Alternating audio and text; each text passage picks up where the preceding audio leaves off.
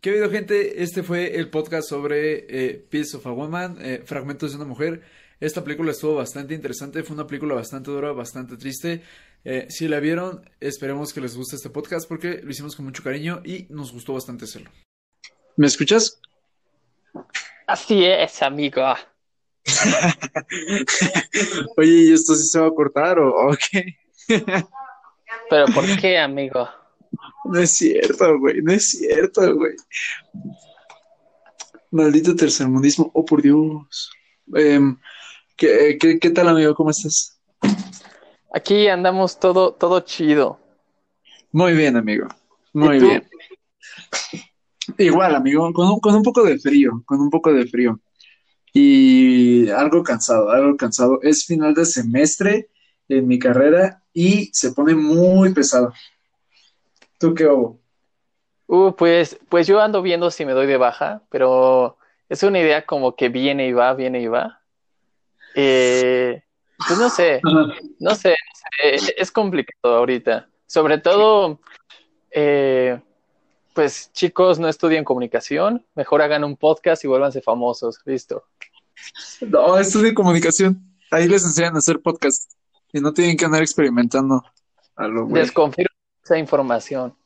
No te enseñan ni madre. Te, dicen, haz un podcast, pero no te dicen cómo hacer un podcast. bueno, bueno, bueno. Eso debería ser tema para otro, otro podcast. O sea, siento que sí se puede explotar porque yo también quisiera darme de baja a veces. O sea, pero de baja temporal, no de baja para siempre. No sé si te quieras dar de baja para siempre. O sea, es como estar en coma en lugar de suicidarte. Ajá, güey, es este, te das de baja temporal y es lo, tienes la opción de regresar, no renuncies a tu lugar, solamente vas a pausar tus estudios, ya sea por un problema personal, económico, eh, porque familiar, varias cosas, o de salud y así. Güey, yo creo que ahorita sería, es que nomás, este, mucha gente se está dando de baja temporal porque neta está imposible, güey. Es que sí está bien complicado, o sea, los profes realmente los papeles deberían invertirse. La gente que sabe usar el Internet debería dar las clases y la gente que no sabe usar el Internet debería aprender, güey. O sea, nosotros solos nos estamos enseñando y la verdad yo no tengo ningún problema con enseñarme, pero sí tengo problema con que gente que no sabe cómo aprender una computadora me califique en una computadora. O sea, güey, está de la, está de la patada, güey. Sí, hubo un profe, no voy a decir su nombre, la verdad, mis respetos a ese profe. Dile, tú sabes quién eres. Sí, tú sabes quién eres. Em, perdió, perdió nuestros exámenes en la computadora, o sea, no, no supo dónde chingados quedó su documento.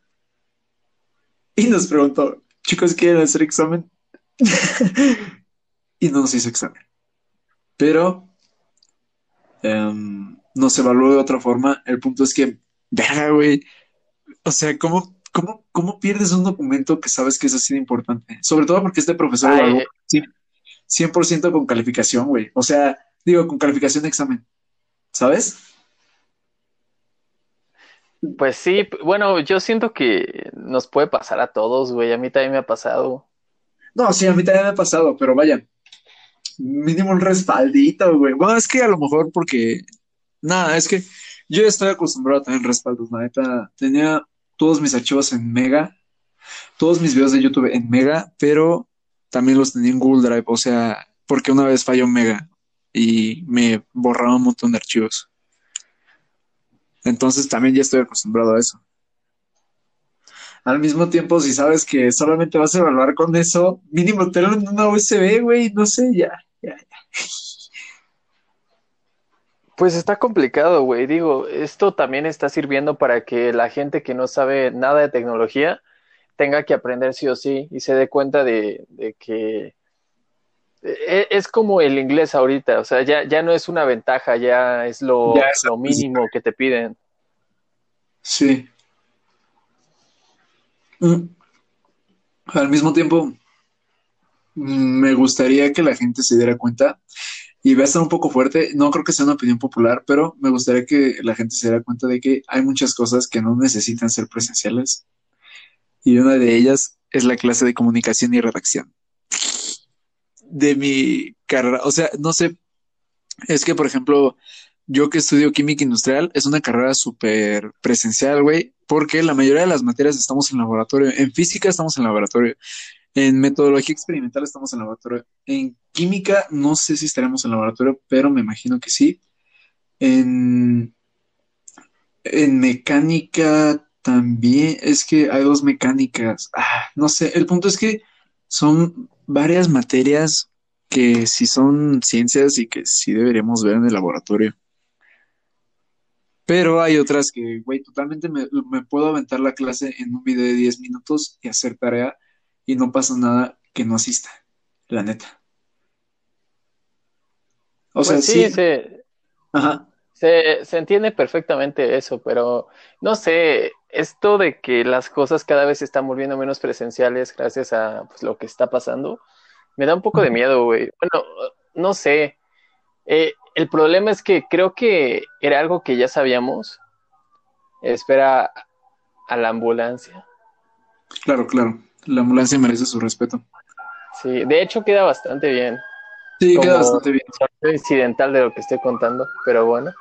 Eh, sí, lo, lo que está, se podría decir que nosotros siempre en el fondo desde hace un lustro nos dimos cuenta de que había muchas cosas que podíamos hacer sin necesidad de estar ahí. Porque pues ya todo se puede enviar, ya todo se puede hacer por videollamada. Pero como que esto llegó a, a forzarnos a hacerlo así y mucha gente ya se dio cuenta de que se puede hacer así. Y pues no sé, güey, o sea, la interacción humana va a ser cada vez menor y lo que va a provocar muchas estupideces después. Porque si haces que un ser humano no interactúe mucho tiempo con otro, en el momento que puede hacerlo, eh, ahora sí que tratan de compensar todo el tiempo perdido. Y va a haber muchas estupideces que hagan, güey. Güey, yo estoy pensando en cómo van a ser las cosas cuando esto acabe. Güey, va a ser una locura, todo el mundo se va a embarazar o van a... Sí, yo también creo O sea, no, güey. Cuando la pandemia termine, todos vamos a buscar pareja. Todos, todos, todos. O sea, no va a haber alguien que no quiera estar con una pareja. Eh, sí, también tiene sentido eso. El, el hecho de que nos demos cuenta de, del... Pues sí, de que es horrible estar solo. De, pues bueno, eh, ahora sí que en lugar de enfrentarnos a nosotros mismos, vamos a tratar de ser más dependientes a la gente. Pero pues es, lo que hay, somos humanos. Es que, güey, yo, yo, eh, justo empezando la pandemia, había terminado mi relación. Yo no la terminé por la pandemia, pero fue justo por eso. O sea, fue justo después de, más bien, empieza la pandemia una semana después de que yo terminé con mi pareja. Entonces estaba súper dolido y así, pero yo soy mucho de ser muy independiente para sobrepasar mis duelos. O sea, yo mis duelos así los llevo, siendo independiente y creando cosas. A veces entreno, a veces hago deportes. O sea, ¿Tiene independiente?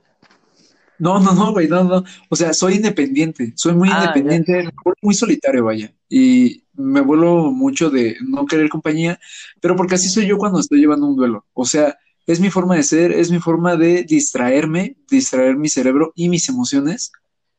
O sea, en vez de ser miserable, decido utilizar esas ganas de no ser miserable o esa miseria la decido utilizar en crear algo o hacer ejercicio tampoco es como que lleve toda una vida haciéndolo, solo van, solo van dos relaciones fallidas que hago eso. Y, o sea, ya estoy harto, güey, ya estoy harto de ser un lobo solitario y me gusta bastante. Tengo un podcast y tengo un canal chiquito de capoeira y eso es resultado de mi forma de llevar a cabo los duelos, de, de procesar los duelos, pero, o sea, hasta yo que me gusta estar solo, ya, ya no quiero estar solo, güey. O sea, me gusta, me gustaría tener una pareja con quien pasar la cuarentena. en TikTok se ve bonito, güey. Ah, bueno, todo en TikTok se ve bonito, güey. Y luego ya se, se andan acusando de abuso sexual. Uy, oh, barras, barras. Pero bueno, este, sí, sí, está complicado y, y te entiendo. Ahorita todo el mundo está como en ese duelo de aprovecho tanto tiempo libre para ser productivo, para enfrentar mis duelos, para, para pues crecer como persona, ¿no? pero cuando el ambiente no es idóneo para hacerlo, o sea, es como decirte que te pongas a escribir un libro en la cárcel, ¿no? No, no es tan sencillo hacer algo así. Y, y nada en tu ambiente, nada, nada de tu día a día te motiva a hacer algo.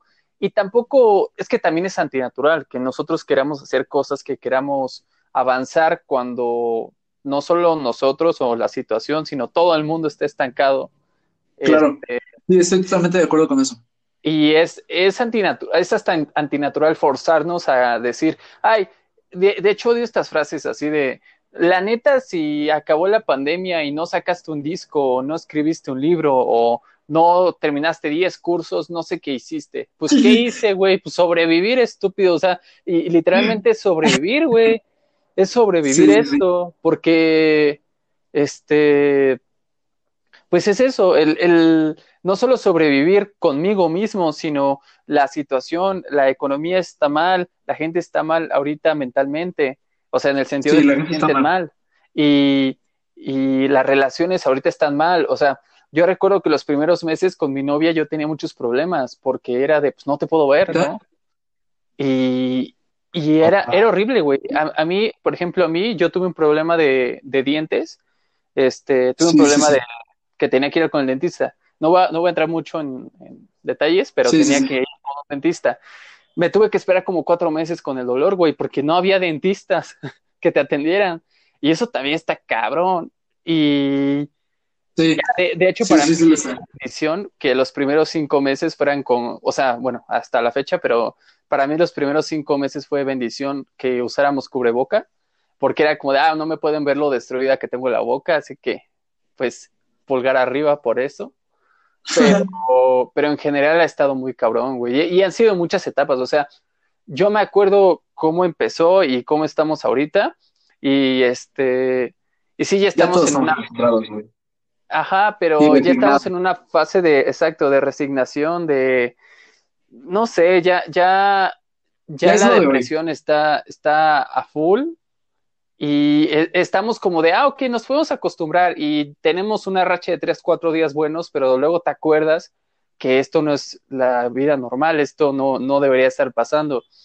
Y otra vez viene a la depresión porque pues es, que es normal, güey, es normal. Sabes que lo que está pasando no, no debería pasar y que esto realmente no es la vida. ¿Y por qué lo sabes? Porque ya viviste cómo era la vida.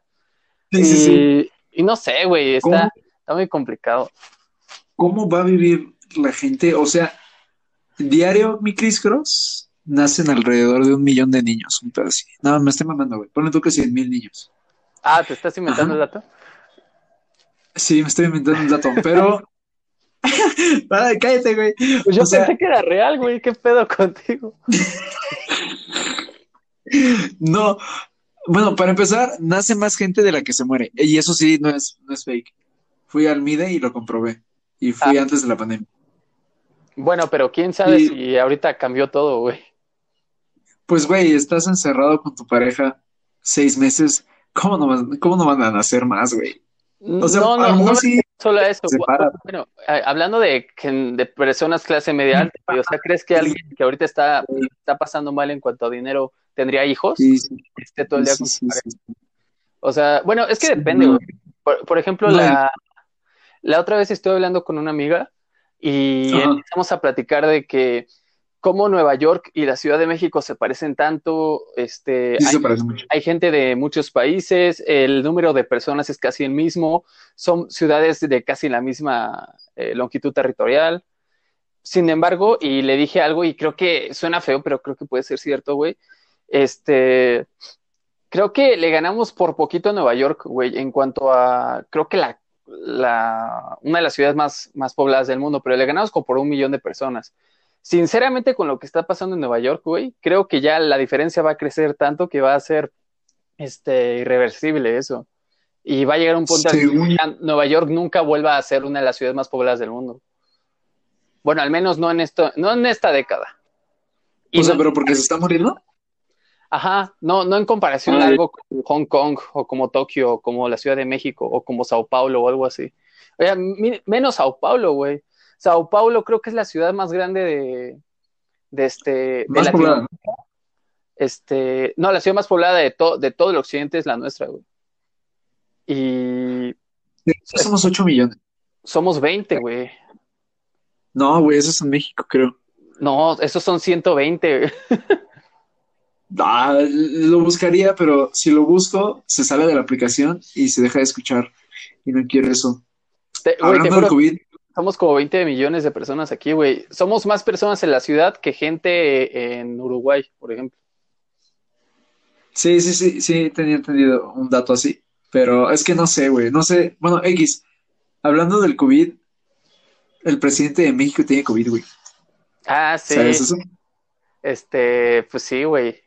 Lo, la duda es de si él sabe eso. Ah, Y, y no mames. y, y, y esto está todavía más fuerte. Carlos Slim, el dueño de Sanborns y de Sears y de Telmex y de Claro Video y Claro ah todo. este. eh, eh, ah, Carlos Slim. sí, sí. Pensé que estabas hablando lo de. ¿Cómo se llama el dueño de Azteca, güey? Ah, no, no sé, güey. Salinas de Gortari. También es. No, Salinas de Gortari, no, que Salinas Pliego. Güey. Salinas Pliego. No, no, yo hablo de Carlos Slim. Ese Ah. güey es uno de los hombres más ricos del mundo. Ajá, Sí, sí, sí. mexicano. Y tiene COVID.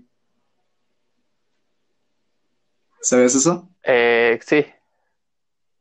Se, eh, se supo esta semana, pero, güey, si no tienes COVID, estás en un mejor lugar que la persona más rica de México.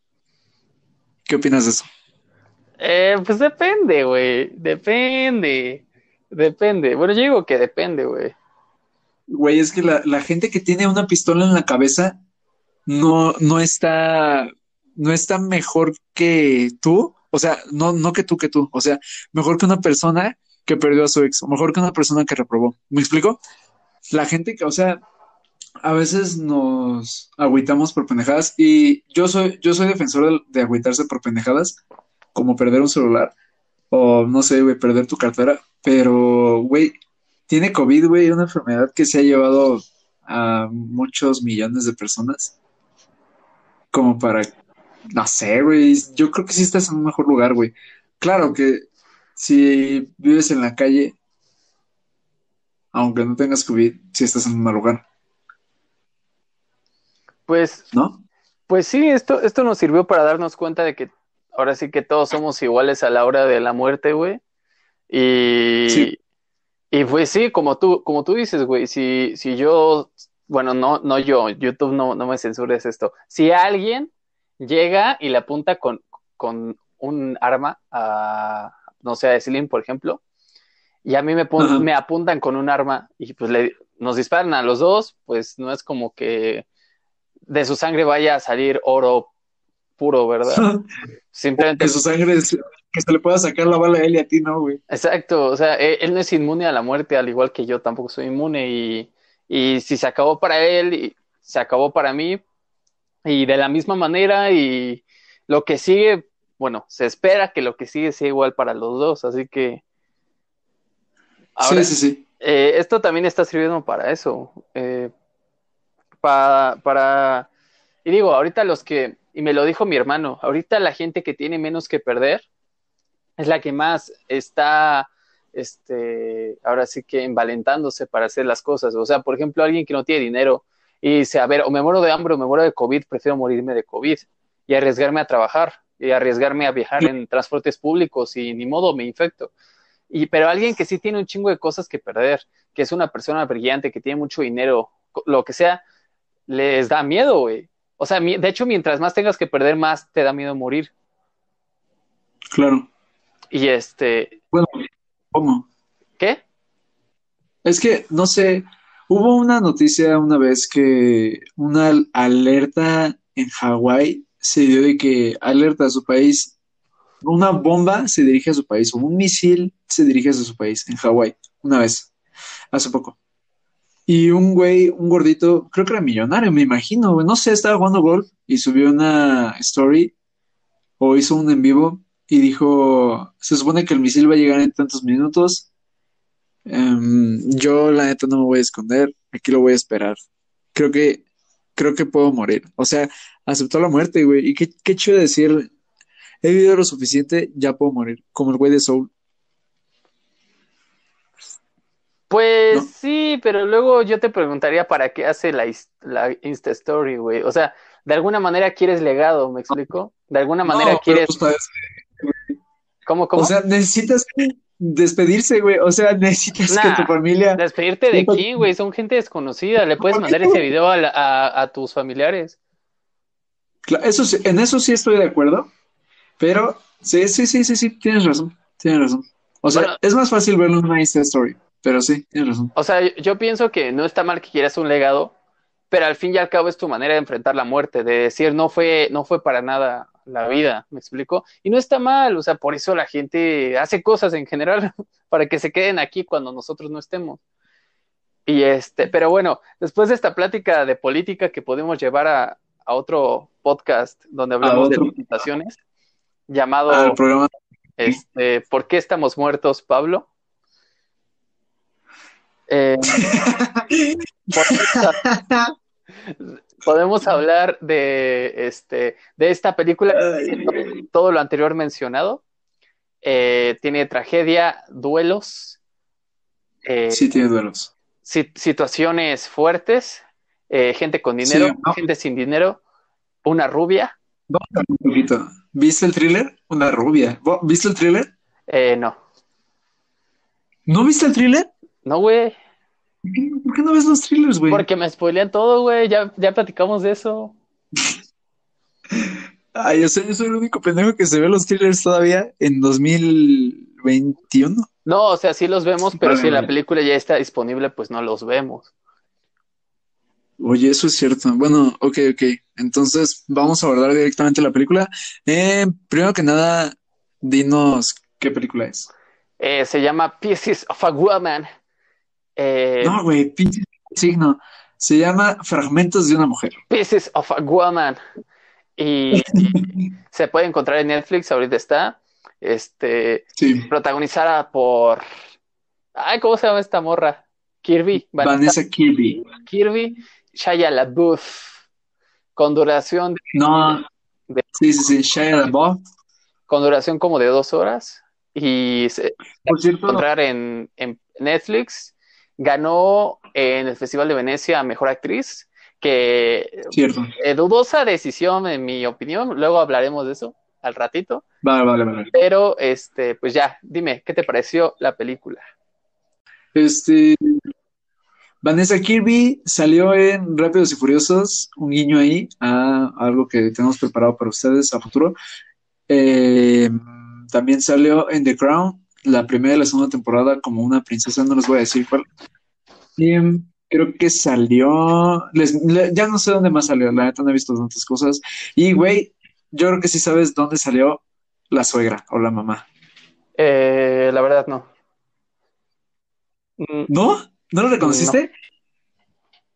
Es difícil Ah, reconocerlo, sí, güey. está viejilla. Va- Vanessa Kirby es, es la, ver, bueno, es que ahorita que dijiste que sale en The Crown, No, no, pero la no, pero suegra, es güey. que ahorita ando viendo The Crown y ya, Ajá. ya sé quién es, güey, es la hermana de, de la reina. Ajá, Así es. y ya.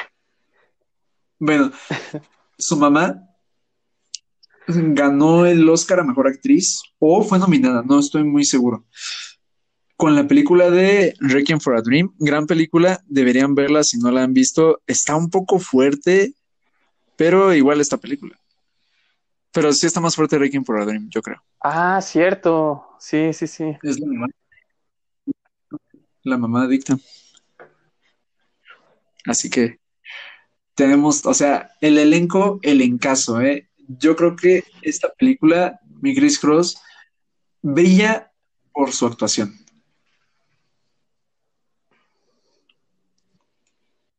¿Qué opinas? Este, sí, sí, sí, sí, en, en general eh, me gustaron las actuaciones. Pero, pero a ti, ¿qué te pareció la película en general, bro? ¿Te gustó? ¿O Ah, ok, ok, ok. La película en general, ah, es que es complicada. La película me pareció, me pareció dura. Me pareció muy dura y muy pesada, muy pesada. No la volvería, no, sí la volvería a ver, sí la volvería a ver. Yo creo que las películas deben verse dos veces. Y las buenas películas te lo recompensan si la vuelves a ver. Pero sí es una película muy fuerte, o sea, muy pesada. A mí no me, no, no, me agradó, güey. Yo lo tuve que pausar, güey. Dije, ¿por qué estoy viendo esto? Así que no, no diré que me gustó. la verdad, no diré que me gustó. No me gustó esta película. Siendo honesto. Porque la experiencia no, es, está fea. Está, no, no es una experiencia que. No me gustó la experiencia. Y ya, güey. ¿Tú, tú, tú a ti qué te pareció? Eh, a mí tampoco me, me gustó mucho. Eh, no sé, siento que algunas partes se, se alargan mucho. Te, tienes razón en que el ritmo es muy pesado. Digo, también lo entiendo porque es una peli que habla de la depresión, que habla de los duelos y grado, es pesado. Sí. Sin embargo, creo que he visto otras películas que también hablan de eso y se toca de otra manera o, o no sé, en algún punto llega a ser más interesante. Siento que la peli tuvo varias oportunidades para ser más interesante, pero lo posponía. Por ejemplo, esto del juicio, de, del juicio contra la partera, no, no, entiendo por qué lo dejaron para el final, güey. O sea, o por qué no mínimo me ponían ciertas la güey, pues porque, porque, pues, güey, siento que se expedició mucho ese recurso. O sea, a mí se me hacía algo súper fuerte que fueran a meter a la cárcel a, a esta señora. Pero, pero pues nada más eran como menciones, ¿no? Y era de, pero es que esto se trata de nosotros. Y no sé, güey. Es que empezando porque, ah, empezamos por el principio. la película empezó demasiado fuerte, demasiado fuerte. O sea, la primera escena, todo lo, todo el mundo lo ha dicho. Ya lo sé. De hecho, fue reconocida en el festival de. ¿Dónde dijiste? De Venecia por esta misma razón, pero la primera secuencia es un plano secuencia. ¿Quieres, quieres contarnos qué es un plano, un plano secuencia? son, eh, bueno, un plano, un plano, ajá, es tú. Ajá. Ajá. Quieres, yo digo que es plano secuencia. Ah, por eso. No, pero sí di que es plano. Bueno, un plano es. que es un plano? Este, agarra tu cámara y toma algo, lo que sea. Encuadra algo, lo que quieras. Eso es un plano. Ajá. Lo que ves en pantalla ya es un plan. Eh, una secuencia son una serie de escenas que enmarcan una sola unidad. Por ejemplo, una, una, secuencia es cuando, a ver, no sé, eh, dime una película, la que sea. Eh, bueno, una secuencia es cuando el auto de Sam se vuelve loco y se enfrentan al policía, al carro policía. Luego de enfrentar al carro policía, este, hablan con Bumblebee, que Bumblebee habla a través del radio, de la radio, y este, luego se meten en el carro y se van. Ahí acabó la secuencia. Todo fue una sola unidad de el carro, este, enfrentándose a la patrulla, bueno, la persecución, este, se enfrenta a la patrulla, al final se vuelven amigos, este, Bumblebee y Sammy y, y Megan Fox, y se van pasa en distintas, este, en distintas, distintos lugares, por lo tanto son distintas escenas. Sin embargo, este, sin embargo, marca toda una unidad. Un plano secuencia es una serie de planos sin cortes, bueno, aparentemente sin cortes, que enmarcan una sola unidad. Plano, ¿no? Para entender mejor un plano secuencia pueden ver películas como este, no sé, Niños del Hombre, o como Birdman, por ejemplo, que no hay cortes. Ay, Birdman es pesadísima. Es que ese es el problema que tienen los planos secuencia, que si se, si se hacen bien, da la percepción de que estás ahí adentro. Da la percepción de que estás pues percibiendo o viviendo lo que sucede en la película, que es muy distinto a cuando un director graba también que parece que estás ahí o que parece que está grabando la realidad. Yo siento que esto es una cuestión más de percepciones, porque normalmente la cámara suele girar en 180 grados, o sea, tiene ese abanico para girar y sigue a las personas, que es justo lo que, que es como se mueve tu cuello. Entonces, justo así vemos las cosas nosotros. El problema es que a veces por no, como no cortan, como no se corta en los planos secuencia, sí puede ser súper pesado, como en Berman. A mí, a mí la verdad no me gustó Berman. Sí, se, se puede hacer súper pesado y bueno, digamos que el plano secuencia también es para, bueno, como tú dices, que meternos en la piel del personaje o de los personajes y sentirlo en tiempo real lo que está pasando. Sí, sí, sí. Sí, porque da la percepción del tiempo. De hecho, hay un, un cineasta, un director de cine, no me acuerdo cómo se llama, hizo una película que se llama Esculpir en el Tiempo, el tío Robert, que es un gran famoso de los podcasts y de la comedia mexicana, tiene una sección en honor a él, pero no recuerdo en este momento cómo se llama. Y creo que toda la película es un plano secuencia. Y ese güey decía que el plano secuencia respeta demasiado el tiempo. Y pues yo creo que en esta película el plano secuencia fue demasiado bueno. Yo creo que películas que tengan ese plano, o sea, un plano secuencia bien hecho.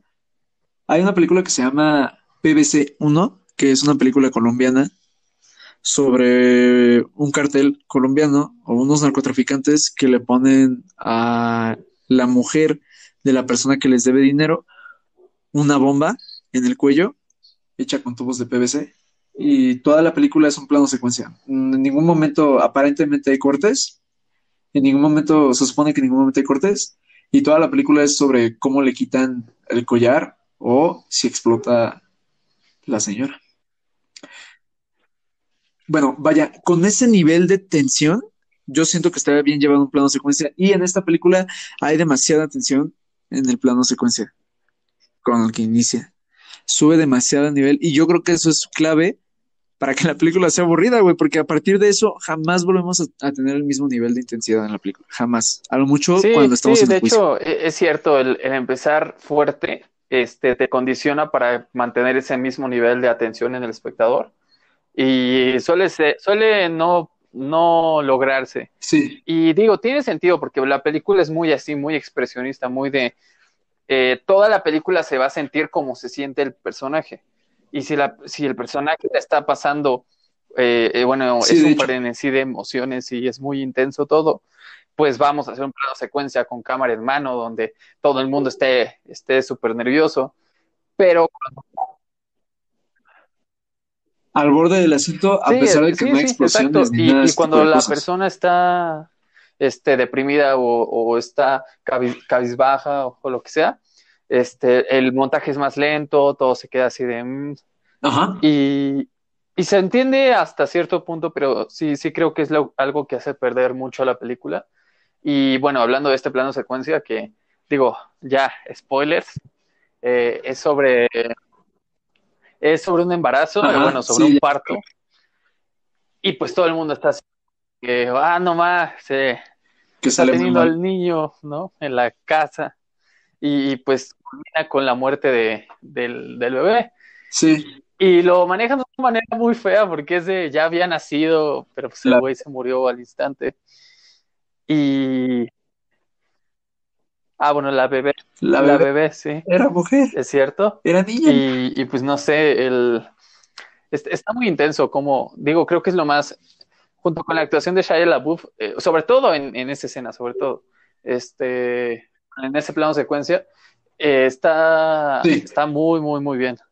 Eh, no sé, no sé, digo, yo no, yo no he este, visto, bueno, yo nunca he tenido un hijo, yo nunca he dado a luz, supongo que la actriz este, se educó para, vio videos o estudió.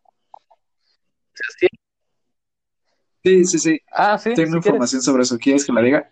Sí, sí, sí. Vanessa Kirby, la protagonista, entrevistó a varias mujeres que habían perdido a sus hijos para hacer este papel. Y también se sabe que la guionista, no el director, la guionista de la película perdió a un bebé junto con el director, que la guionista y el director de la película son marido y mujer y perdieron un hijo. Sí, por eso la película tiene pues tanto espíritu. Yo siento que la película sí tiene espíritu. O sea, sí se respira esa película. se respira tristeza, pero se respira.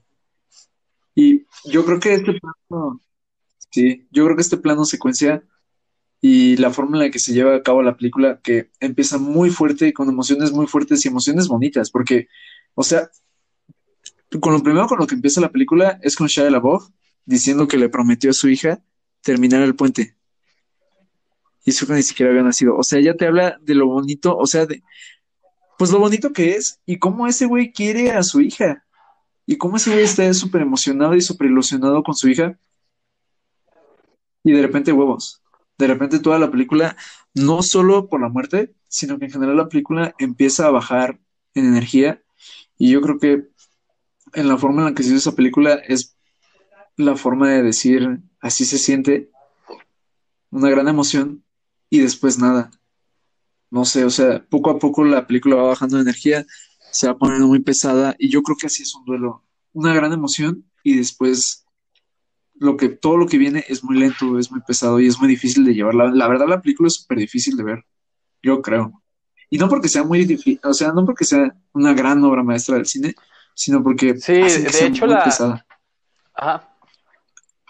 Sí, sí, sí, Ah, también hay... Ajá. Ah, sí, sí, sí, lo voy a decir, lo voy a decir. Eh, algo que me, me, dio un montón de asco y estuvo muy bien por parte del director o del director de sonido. Al principio de esta, de esta escena, o sea, del plano secuencia, ponen sonidos como guturales. No sé ah, si te pues... diste cuenta. Como, wow. Ah, ¿en serio? Wow. ¿Sabes? Como a modo de soundtrack. Y no Mm, manches, Pues yo me di cuenta que ella estaba güey. Sí, haciendo como sí, arcadas, ¿no te diste pero de, de fondo no. Sí, sí, sí. Sí, sí, sí. De fondo, el, el, la- el soundtrack, por así decirlo, se escucha como. Y, y, o sea, a mí me da más asco eso que la mujer, pues, a punto de parir y, y teniendo como ganas de vomitar. Me, y fue horrible, güey, porque yo estaba comiendo y no podía comer a gusto, güey. Senté que en cualquier momento yo iba a vomitar o la actriz iba a vomitar. Está muy fuerte esa, esa escena y yo creo que me, me gustó que no romantizaran el parto, pero tampoco lo hacen muy asqueroso.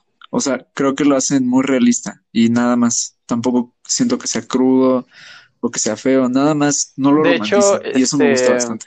ya te puedes dar Y ya. cuenta de que sí ¿Tú qué opinas? eh, saben, ahora sí que o saben cómo se vivió, o sea, lo, lo que está pasando en la película, lo vivieron, o si pudieron entrevistar a personas que les pasó, porque hay una escena en la que esta chava, y se me hizo, se me hizo fuerte esa escena, de que la chava este, empieza, se le empieza a salir la leche materna, Sí. este, pues porque ahora sí que, ¿qué? Pero en el, en el, ¿cómo No, se llama? En el supermercado, ¿no? está Dices. como en una tienda de ¿O ropa y fue se en ve el que viene parto? una niña no el parto. y, y se, se le sale la leche. Y es muy Ah, sí, feo, sí. güey, porque ahora sí que perdiste al bebé, pero tu cuerpo todavía no sabe eso. Y pues tu cuerpo te está mandando leche para que alimentes al bebé, güey. Y eso está, Sí, sí, eso sí, debe sí, te lo recuerda. Eso está muy feo. Es como cuando, digo, no sé si te ha pasado, pero yo soy de las personas que cuando reprueba se siente mal consigo mismos. Y después lo menos que quieres es llegar a tu casa y que te digan, ¿por qué reprobaste, cabrón? Si sabes que te va a ir mal. Y desgraciadamente sí, güey, ya lo sabes. O sea, tú reprobaste, tú fuiste el pendejo. No necesitas que te lo recuerden. Y siento que esta escena que dices tú es un poco de lo mismo. O sea, la sensación es obviamente más fuerte y más triste y más dolorosa. Pero vaya, creo que es un poco igual como que tu cuerpo te está diciendo, Y está no sabes si el director y la Está guionista, muy pesado. ves que me dijiste que tuvieron un, que perdieron un hijo juntos, este, ¿siguen casados? Ajá. Que como mencionaron a lo Sí, largo de la sí, sí, sí. película, bueno, en una parte mencionan a los White Stripes, que es una banda de, de dos güeyes que estuvieron casados, y pues ahora Ah, tiene más sentido que hayan mencionado eso. Ajá. De hecho, ¿tú sabes más de White Stripes? Eh, Eh, ¿ellos bueno?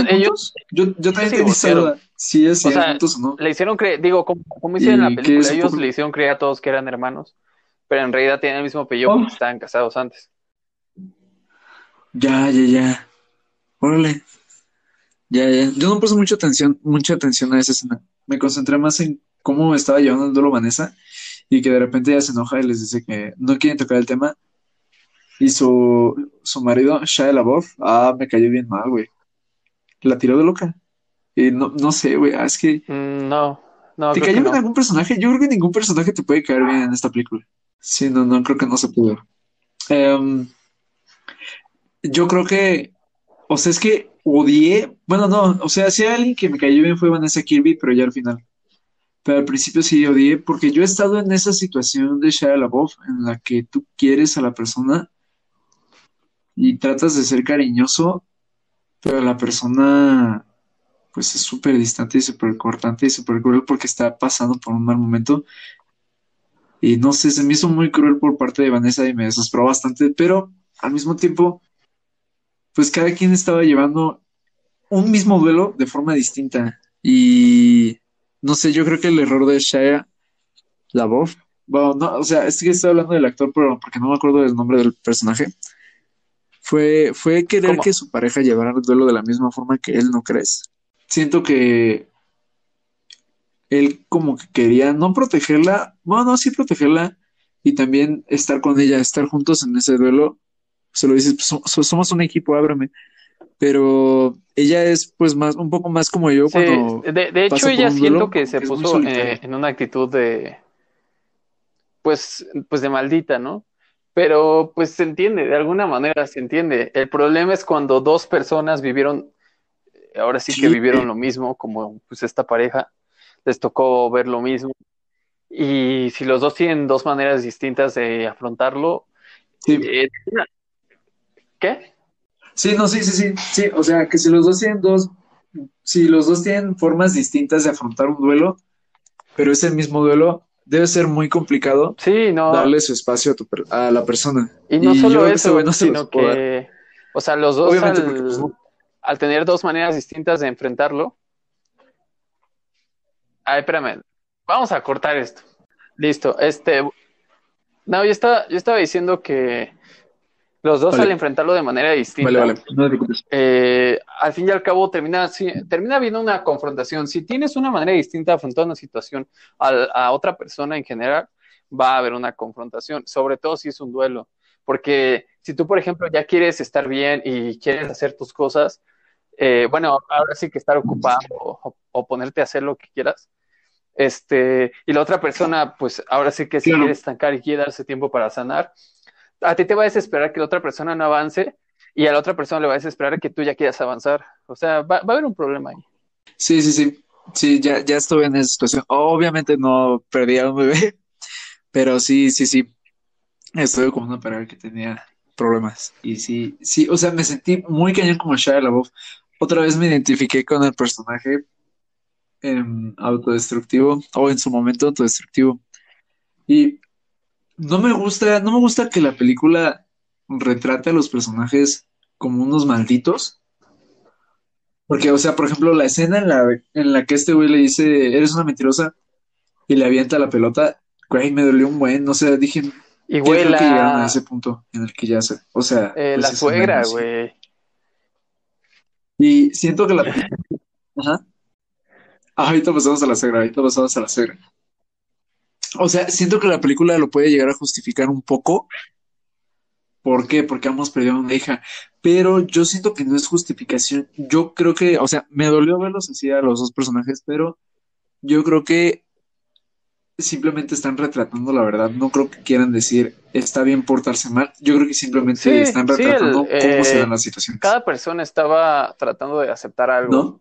Pero, güey, aún así la suegra, la suegra no, no, güey, no, güey.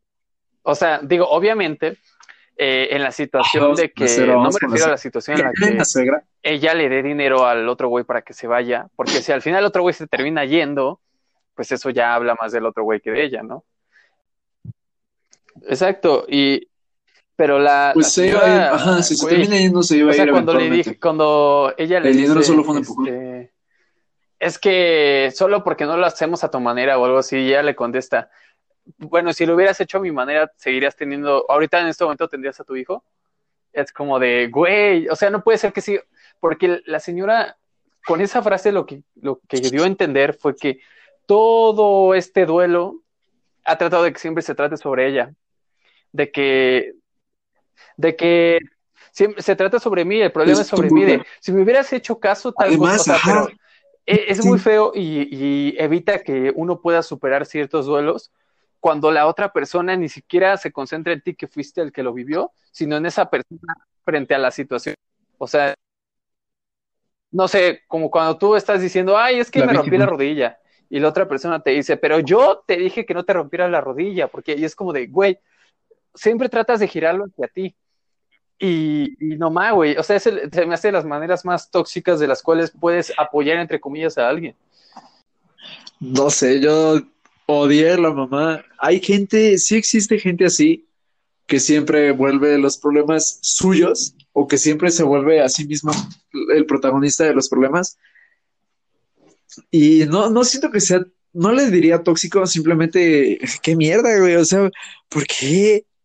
¿por qué no te estás dando cuenta que no eres tú la víctima? No sé, sí, me gusta mucho su actuación, la verdad, la mamá. Se rifó la neta, se rifó la neta. Se rifaban los tres, o sea, los tres se rifaban muy cabrón en la actuación. Pero creo que la mamá sí, es sí, de hecho, es, el... personaje el que más puede respirar. pues esa escena en la que pues todo explota y se están peleando eh, y están hablando de los White Stripes y todo eso. Güey, ahí los movimientos de cámara eh, bueno, no sé, pero están, se me hicieron muy, muy chidos. Porque te permite explorar todo el espacio. De hecho, hay una parte en la que uno de los güeyes se sale, pero se queda en la ventana a seguir viendo. y es como. Sí, sí, es lo y, que. Y, güey, o sea, se entiende muy bien el espacio. Creo que eso es algo que hace muy bien la peli, que hace que entiendas el espacio. Y, y la. Es que eso, eso se le llama la puesta en escena, que es donde acomodas cada cosa y, está muy bien hecho. Güey, también la escena del parto, para hacer un plano secuencia que quede tan bien, tienes que tener bien ubicada cada cosa. Y la coreografía, todo eso tiene que estar bien hecho. Ah, sí. No, y tiene que haber coordinación. Y sí, de hecho, todos los planos secuencia, a menos que haya cortos en ellos, todos los planos secuencia tienen, tienen este, una coreografía y todos están coordinados y se graba en tiempo real. O sea, digamos que lo que ves sí está pasando al tiempo en el que está pasando. Claro que ya hay un, hay una, ¿cómo se llama? Una transición al momento de editar que se ve como cuando una cámara gira muy rápido. Y entonces eso ya puede hacer que los planos secuencia Sí, sí, sí. Pero, pues, sí, Pero pues, sigue siendo un gran, gran, gran trabajo de parte del director, de fotografía también. Y pues mis respetos, porque y, y aparte eso también permite que los propios actores puedan eh, familiarizarse con el espacio y sentir lo suyo. A mí me gustó mucho porque se nota, o sea, yo noté un montón la el contraste que había entre la casa de no me acuerdo de Vanessa Kirby. Cómo se llama la, protagonista o el personaje ¿No, te acuerdas? Marta se llama Marta es que no me acuerdo los nombres se llama Marta. La casa de Marta contrasta muy cabrón con la casa de su mamá. Empezando porque las plantitas de la casa de Marta están todas muertas, de que ya, o sea, su casa está hecha una mierda. Y hay una escena justo antes de que le dé dinero a la mamá. Este. Shia LaBeouf está abajo de una plantita que tiene un montón de vida y se ve bien verde y su puta madre. O sea, no podrías notar eso si, si no estuviera bien construida esa escena, como dijiste. Este, O sea, es un gran trabajo de parte de, del director, de, del fotógrafo, de todo en general. Pero, pero, güey, ¿a ti qué te pareció la, la decisión de, del personaje Shia LaBeouf, que no me acuerdo cómo se llama? Ajá. Eh, pues cuando se va. Ah, es que ves que tomo varias, o sea, ah, pues también, bueno, todo eso, o sea, está conectado. ¿Cuándo se va? Ah, yo creí que cuando la engañan. es que, güey, está, me, me duelen bastante. Yo creo que esa es la parte más dolorosa para mí de la película. ¿Qué ha habido, gente? Hasta aquí termina la primera parte del podcast. Como nos quedan bastantes largos, decidimos que ahora vamos a cortarlos, los vamos a hacer en fragmentos de dos para que sea más fácil editarlos y para que sea más fácil para ustedes.